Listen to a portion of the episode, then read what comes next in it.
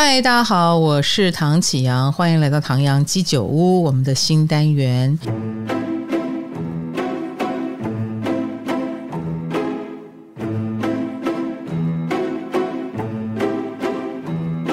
当然，就是一些我有点触动的案件或事件啊，欢迎大家推荐我们一些题材哦。如果你想听唐老师分析某一件事情的话，这个案子呢是发生在中国大陆。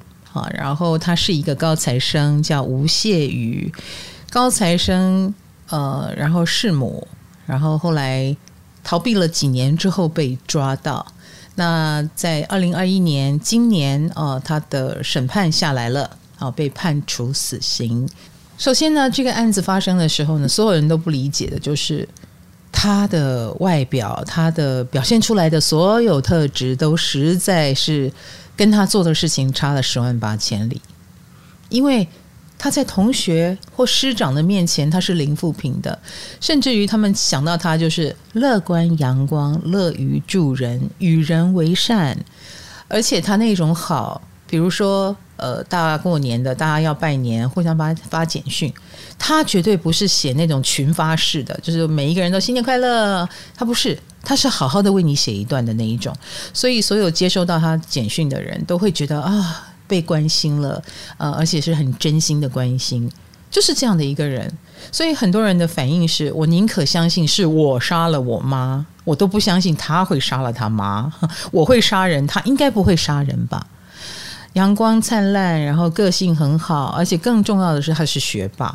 他非常聪明哈，他上了呃福州的第一啊第一名的高中，然后之后呢，几乎是以保送的资格进入了北大啊，然后等于是家族之光，等于是福州之光，呵 呵福州高中之光，然后呢，呃之后。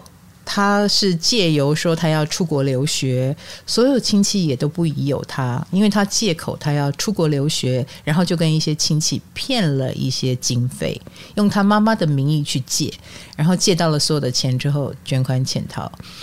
那他也帮他的妈妈办理了离职，好，然后说妈妈要陪我去美国念书，因为妈妈是教师，好，那跟学校的那些同事们。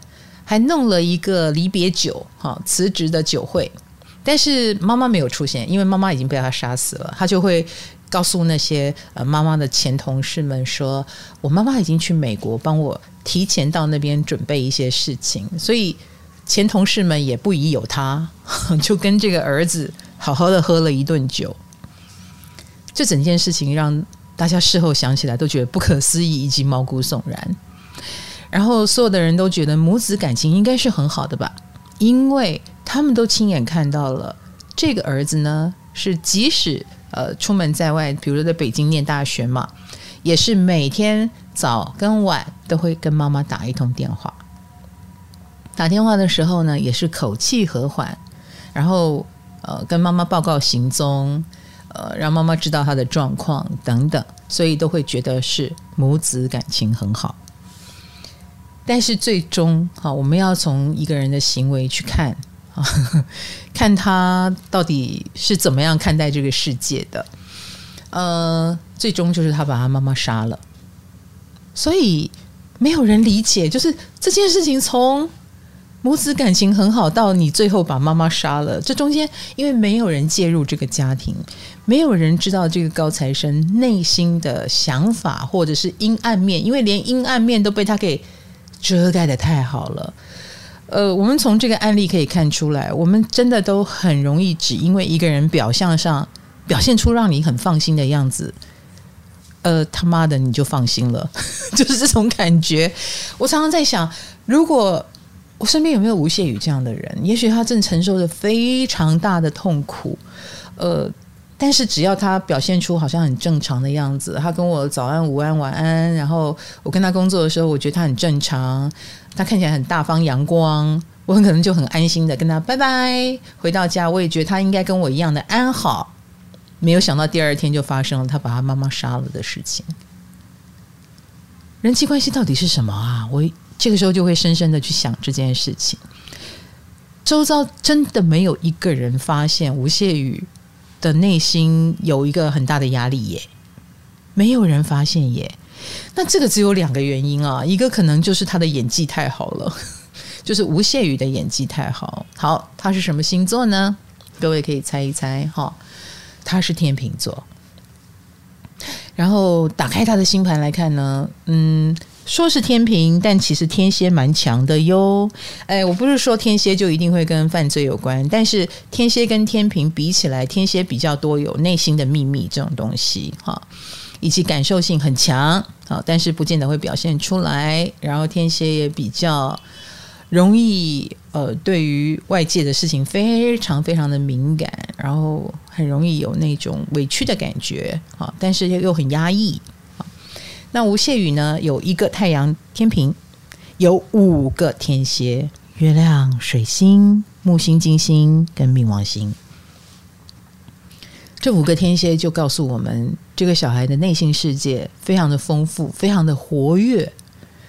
呃，非常的扩大，他金星跟木星是相合的，又合在这里，所以他如果有黑暗面，那个黑暗面还会被他无限的扩大，呃，甚至于扩大到一个程度，我觉得他都可能觉得这个黑暗太黑暗了，哈哈，黑暗到他不得不把它藏起来。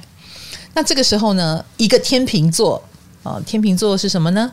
他是重视形象的星座呀，开玩笑，所以他就会成为一个好演员。我一定要。成为那一个至少被别人看起来形象很好，嗯，某种程度我也觉得开创星座的形象好也是一种拒绝啦，就是我要给你看这个形象，你看这个就好了，你不要管我其他的。某种程度我觉得也有这样子，就好像一个人穿上制服，就是来跟你聊工作，制服之外的事情不要跟我聊。哎，我们也要跟你聊私生活，我们聊工作就好，差不多是这样子。呃，如果你有。进我的会员区哈，YT 会员区，我们有谈过相位，七十二度是一个有天分的相位。这个吴谢宇的太阳跟火星七十二度，而他的火星在舞台的狮子座，所以每天的生活对他来说就是一个登台表演，他也是一个天才演员。所以今天为什么会演到周遭的人都没有发现他的内心黑暗面，还觉得他非常阳光呢？因为他的这一个部分真的演得太完美了。那更重要的是，他非常符合华人对孩子的期待。他成绩很好，大家都认为成绩很好的小孩就是好小孩，有没有？有没有那一种其实呃犯罪但智商也很高，成绩也很好？其实也有。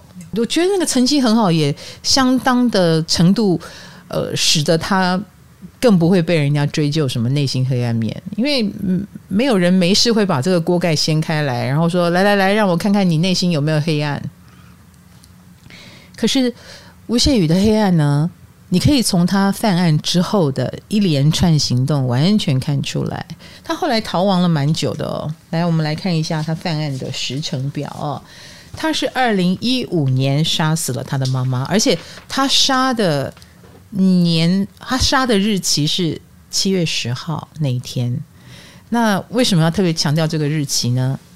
因为他说他的生日是十月七号，所以他在七月十号杀了他妈妈，决定在那天采取行动。这是他被抓了以后他的供述说的话。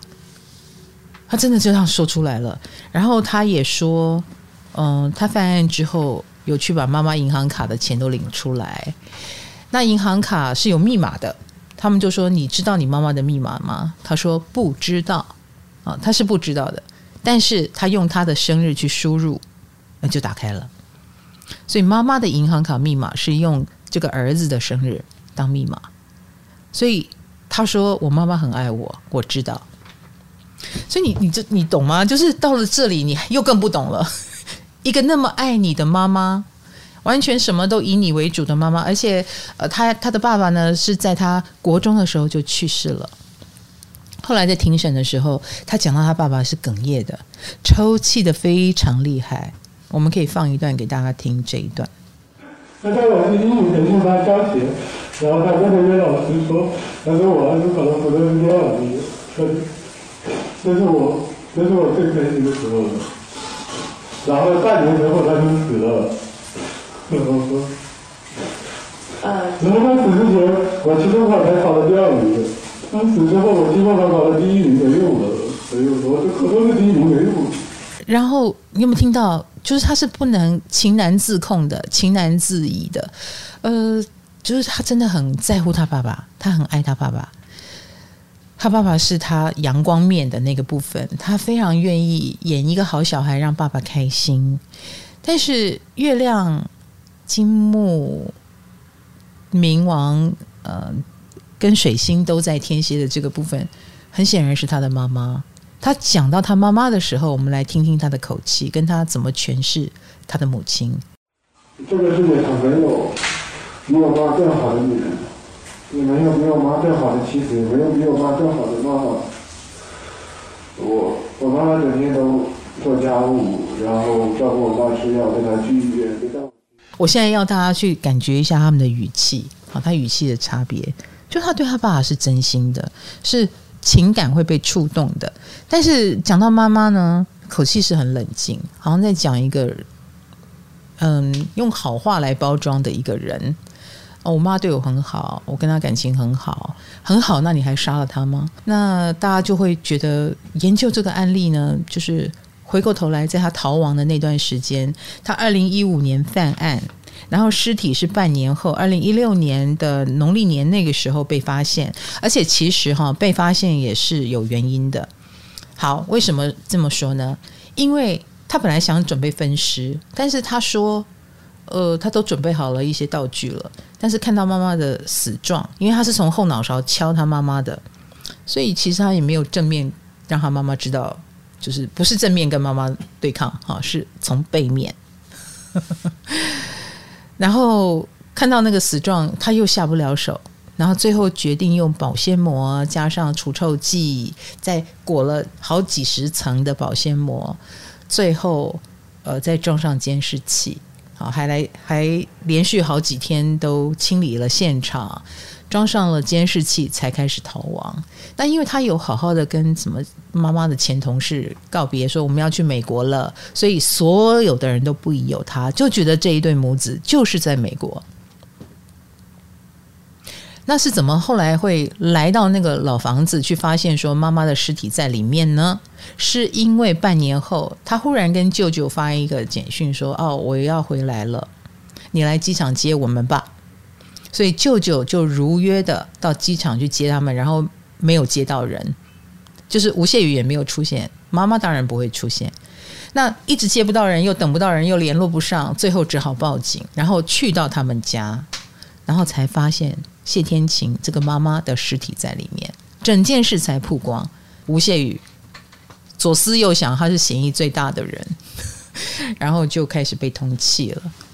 然后被通缉之后呢，就是二零一六年知道他犯了这个案嘛，一直到二零一九年才被抓。二零一九年的四月，当然他在逃亡的过程中去了很多的城市，然后以及他有三十多张伪造的身份证件，所以他就可以用各种的名字啊去对外，然后也可以养活自己。那那个时候，他手边本来有四百多万台币，啊，大概一百四十四万的人民币啦。就是他跟所有的亲朋好友借钱，因为他要去美国念书。那你要知道，以他前面的 credit，哈，就是所有的亲戚都非常愿意支持他，就觉得你学成归国，你就是我们未来的希望嘛。我现在支持你，有什么亏呢？对不对？那他就拿了这四百多万台币呢，就在逃亡的过程很快就花掉了。为什么？因为他都跟性工作者谈恋爱以及挥霍，然后呃，为了那些感情，他付出了很多这样子。那每一个人都对于跟性工作者谈恋爱这件事觉得呃非常崩溃哈，就是这位高材生。这位一路保送哈，表现得很阳光灿烂、零负评的人，他谈恋爱的对象，他如果在原来的轨道上非常光明的，他很可能会成为一个很高端的研究人员，他很可能会成为名校的名毕业生，被大企业延揽，前途无量。你要怎么样的好女孩没有？你要怎么样很棒的交往对象没有？其实他在大学也交过一个女朋友，那个女朋友也说他非常的体贴，非常的 nice，完美的男朋友。但是这个完美的不是他，我刚刚说了他是个好演员，他不想演了。他不想演的话，他就是想要爱恨情仇都能够表现出来。也许他爸爸是他觉得可以表现的人，但是他妈妈他做不到。然后，所以他选择在他妈妈的面前是压抑的。爸爸在国中的时候，他国中的时候就去世了。去世之后，就剩下妈妈了。而且他说他要出国念书的时候，妈妈说：“你出国，我会跟着去。”他妈妈呢是一个什么样的女性哦？就是个老师，然后听说是一个非常拘谨、非常高道德标准。然后非常严格的那种老师类型，听说都会穿高领，然后衣服扣扣子很高，然后长袖长裤，从来没有看过他穿裙装，啊，非常压抑的一个人。那听说爸爸，啊，这个是应该是真的，就爸爸在死前，呀，其实也经历过一场外遇，然后可是妈妈连责备都是轻声细语，就是也是非常压抑的。那这个吴谢宇又是一个非常敏感的孩子，你要你不要忘了，他是个五颗星在天蝎的人。那他当然就意会到了妈妈选择用压抑的方式来藏住他的情感，可是他通通能够感觉到。然后后来爸爸又因病过世，他对于亲戚呃不是很谅解，他觉得爸爸在最后人生这个阶段，妈妈也不理会爸爸了，因为爸爸是外遇嘛。然后亲戚也不帮忙，所以他恨这些亲戚，他也恨妈妈哈，所以他用骗亲戚们钱来泄恨，好，就卷了这些款，然后卷了这些款，在逃亡期间就挥霍，很快的就挥霍光了。然后他选择的打工方式是当男公关，不管是跟性工作者谈恋爱，或是当男公关，这基本上都非常的围绕着性这个主题，也非常的天蝎哈。那这个部分完完全全就是他在扮演前期那个阳光的北大高材生的阶段，完全藏起来的部分，所以让所有的人都非常错愕。可是，亲爱的，能量是藏藏不住的。他有先天的这个能量，他想要当自己，或他对性很好奇，他很想探索，但是无奈他妈妈就是这样的一个压抑的女性，而且。呃，我看过好多连环杀人案的犯人，他们很可能都出生在一个这样子，呃，妈妈非常压抑的，呃，这种生活家庭里。艾德盖恩，艾德盖恩就是一个处女座的美国的杀人犯，就是把尸体的人皮剥下来啊，就是《沉默的羔羊》里面的那个犯案者的原型啊。艾德盖恩就是一个。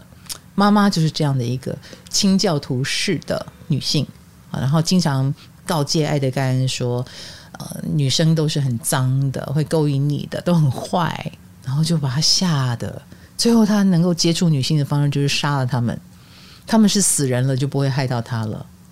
就是你都不能想象说，哦，生长在这样的家庭，性格会怎样的扭曲？那你从这个吴谢宇呢之后，他会去当鸭。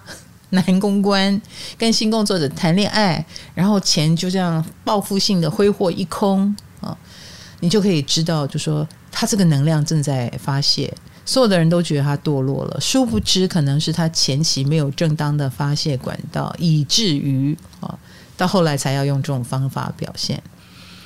还有一点，大家都觉得，哎呀，这个杀母弑母的王八蛋啊，把他判死就对了，他就是个变态。他就是个十恶不赦的人，杀了他，杀了他，杀了他。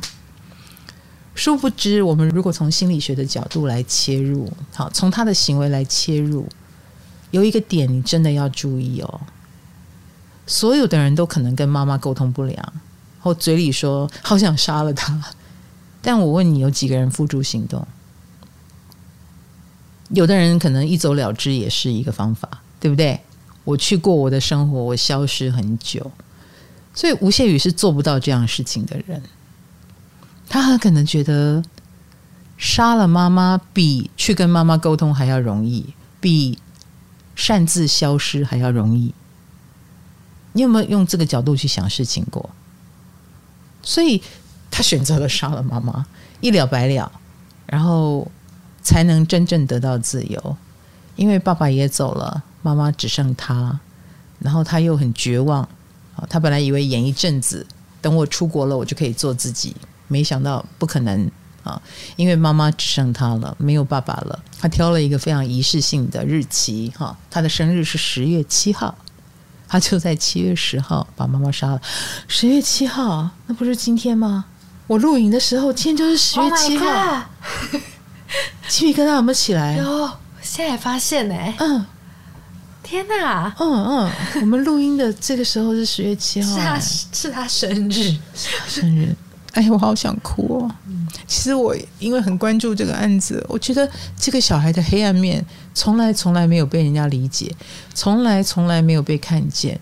嗯，作为一个天蝎座太阳天蝎的我哈，我对于这个有五颗星在天蝎的人，我觉得他好可怜哦，很压抑。我不是说可怜就可以犯罪，而是说，嗯，他的内在如果早就有被了解，早就可以去用身心灵的角度去照顾自己，好去找到答案的话，他不至于到要犯下这样的罪啊，因为他压住了。压到别人都看不出来，以至于就再也没有被了解的可能，直到他犯罪，直到一切摧枯拉朽，再也不能挽回。那他就是在八月多的时候就被宣判死刑。那听说他有上诉，那他提出的原因理由就是他很愿意贡献啊他的所长。比如说，也许他可以出一本书，好好的说一说他的心理转折。那这也可能是对世人的一个贡献吧，啊，而不是一杀了之。然后他的舅舅也原谅了他，舅舅原谅了吴谢宇杀死了他的姐姐，替他求情。那就是二审不知道什么时候，我还会继续再关注这件事情。卡罗，你听了这个案例，你有什么感觉？是天秤座才可以做到这么压抑吗？很惊，对，超惊，因为我无法想象。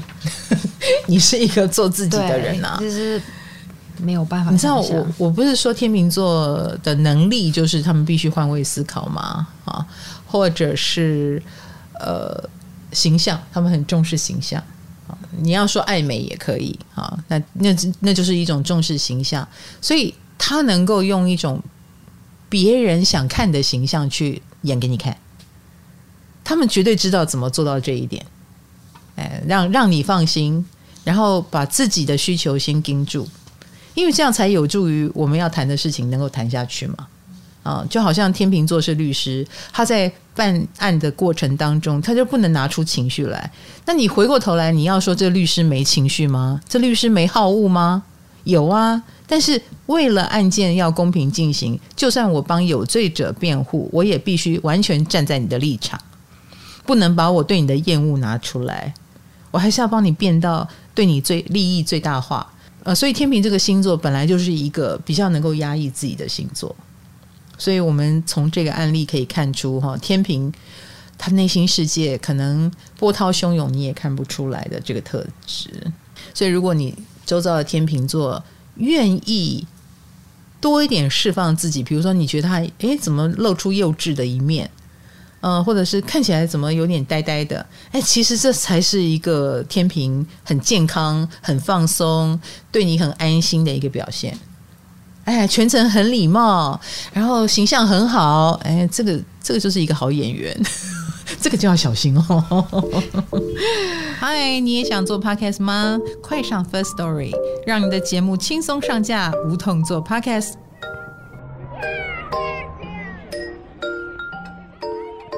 然后回过头来，你再去研究哦，这个男生每天早跟晚都要打一通电话给妈妈，你不觉得这蛮可怕的吗？就是控制狂妈妈，有一点，有一点，嗯、而且一定要打。你现在多久打电话给妈妈？一两个月吧。真的假的？对啊。我有换过手机号码，我爸一年后才知道。好水平哦！我是大概半年打一次，不是一样，就是没事不会跟我妈讲电话，因为现在都用简讯了嘛。嗯、然后妈妈也都觉得，哎，她看着我的脸书哈，看着我的占星帮，她已经知道我的状况了，她觉得很安心。女儿去外面乘风破浪啊、呃，平常又很忙，她也不要随便打扰我。她现在打给我电话的时候，都会说，哎，不好意思哈，我先跟你讲两句，你有时间吗？就是好像在跟我讲 case 一样，总裁，因为她觉得我很忙啦。那我也很少打电话给她，因为我打给她，她会紧张，他会说，你发生什么事了吗？有事情，有事情，哎，我觉得有事哈。那平常就是用文字啊，那早晚两通电话太夸张了，报备行踪，报备自己在干嘛，有没有在宿舍吃了什么，喝了什么，做了什么，这个听起来就是有一点压力，一定是很有压力的情况下不得不这样做，连你都已经念大学了。在那么优秀的学府里面，还要这样报告，就是妈妈有多怕你变坏，然后儿子就演我很好，完美给你看。那这种完美就不是完美了，这种完美就是波涛汹涌、暗潮汹涌的完美。它就是一根很紧的弦呀呀。Yeah, yeah, 再来就是什么时候崩掉，啊、嗯，什么时候坏掉？有当他有一天绝望到极点，我再也演不下去了。或者是我太绝望了，我永远不能做自己了。想到这一点就崩溃，最后把妈妈杀掉。但我觉得很奇怪，为什么他杀掉他妈妈后，他还要传简讯给舅舅？这也是我看这个案子的时候不解的地方。其实他倘若继续瞒四年也可以哦。对，哦，因为它包了很多很多层保鲜膜，然后里面放了很多很多层，就是每一层保鲜膜之间有放除臭剂，然后所以这个尸体是没有被发现的，呃，也没有臭味传出来。然后他们又说自己出国了，很合理，啊，没事，不会有人去那个房间房子。所以我一直在想，他的回答是这样，他的回答是他不想让他妈妈在那边孤单的躺那么久，就让大家发现吧。然后以及应该三十张假证件也都办好了，嗯，也拟好了逃亡的过程。然后他逃亡的过程就是也非常小心翼翼，比如说不接受录影啊，也不拍照，不拍照，对，不留任何的证据跟痕迹。嗯，然后在流窜的过程中也尽量避免了很多摄影的那个可能性哈，但是最终最终还是被发现了。逃得了一时，逃不了一世，所以，呃，这个案件的曝光，哈，就是半年之后被发现妈妈的尸体的这件事情，我其实觉得他的潜意识有自毁的倾向，就是我让你们知道我杀了我妈以后，啊、被捕就是被捕，我也接受，我觉得有自毁的倾向，因为其实人生从这一刻开始就已经大变样了。嗯，老实说，当妈妈是想消灭掉的那个。高墙跟障碍的时候，你只想消灭这个高墙，但这个高墙一消灭，人就进入很空虚的状态。我觉得啦，哈，那很空虚的情况下，呃，钱的挥霍是一回事，还能挥霍的时候就挥霍，然后之后才是真正面对现实的时候。比如说，他到手上没有钱了，那要自首呢？还是继续隐姓埋名的四处流窜，甚至于必须当鸭赚钱。到了这一步，他的求生欲来喽。嗯，他愿意藏，他愿意躲，他愿意呃用一个高材生的姿态，然后却是当男公关来赚钱。这一步，我觉得他终于感受到自己想活下去吧。一个人是要如此的辛苦，才会意识到自己是想活的。以及被判了死刑之后，他也告诉庭上他想活，希望你们让我活下去，我愿意做什么做什么做什么。他终于愿意想活了。其实他在杀妈妈之前，他想死。对，妈妈走后，他想活。对，嗯，好，花了好一段时间意识到自己想活。嗯，他先是经历了一段暴富期，哈，呃，挥霍金钱，在妈妈最看不起的。性工作者的身上，然后禁止我做的跟性有关的所有事情，我就是要成为那个你不准我成为的人，你就知道这个负能量跟恨或者是压抑的这个部分有多大。这个案例呢，当我在提出说我们来讨论这个案例的时候，呃，红豆啊，卡罗啊，都觉得哇，他们感到深深的同情。我觉得这就是学习身心灵的好处，就是我们开始进入一个更深层的世界，而不是只是看到一个被妈妈栽培成高材生，却不知感恩的，居然还反手杀了母亲的一个案例，然后只想到把他杀了就算了。正因为这整件事情的反差太大了，他的内心活动完全 focus 在内心活动的时候，我们。终于可以进入那个很暗黑的世界。人要有多绝望？要绝望掉杀了自己的妈，才能够开始意识到自己是想活下去呢？光是这个黑暗，我就觉得蛮值得探索，还蛮值得探讨的。这是不是也是某种教育的失败？亲子之间，我觉得沟通的失败，没有沟通。我，我觉得没有沟通。我觉得就是，呃，儿子单方面在满足母亲。你要我当好孩子，我当好孩子；你要我每天打两个电话，我打两个电话；你要我考好，我考得很好。没有沟通，以至于最后这个儿子演不下去了。嗯，他他其实算是一个天才演员，他演的太完美了，完美到嗯，可能母亲会更加码，然后他会更绝望。母亲觉得你还能够更好。那就更好啊，继续好下去。你一天打一通电话，你做得到，那你就一天打两个电话看看。好，那你愿意听我的话，那我就跟着你去美国，你也要给我跟。好，所以当这个重担越来越重，他越来越感觉到演不下去，最后就是破罐子破摔。呃，从这个极端案例，我们不能只是像猎奇一样来看待他。我开始觉得，所有的做父母，首先啦。你真的要学着了解你小孩心里在想什么，而不是看外表哦。像吴谢宇是演让你放心的好孩子，有的孩子他可能会演一个一直找麻烦的坏孩子。可是殊不知，当他找麻烦到一个变态的程度，你不觉得那是他的求救吗？他就是要你注意他啊，他要你注意我，我一定是有部分很欠缺，而且我不知道要用什么手段方式来跟你沟通，我只好用。让你很伤神，让你很反感，然后你终于会注意到我。有没有发现？而且很多事情往往起点很小啊，闹的事很小，惹的麻烦很小，到后来越麻烦越大，越演越烈。呃，那闹麻烦的现在听起来还好一点，像吴谢宇这样一路完美，到最后反手把你头敲破，把你杀死，这听起来也更可怕。那妈妈也要很特别才行，妈妈要完完全全的、非常的自我意志，然后也没有注意这个儿子有什么不对劲，也懒得理会你的内心，可能要非常极端才行。好，那希望全天下的人哦，不管是亲子关系，或者是朋友关系，或婚姻关系，都能够得到好好的沟通啦。啊，我在录这一则的时候，正好水星还在逆行嘛，冥王星快要顺行了。是晚上十点开始顺行啊，在这个前夕，我们讨论了这个案子，然后希望这样的惨案永远不要再发生。希望所有的小孩都能够健康成长，希望所有的父母啊，你要望子望女健康就好，成龙成凤，健康的话他就成龙成凤了，相信我，好不好？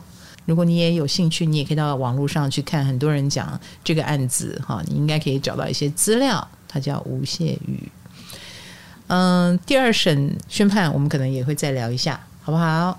那就敬请期待喽。唐阳鸡酒屋新单元，我们下次见，拜拜。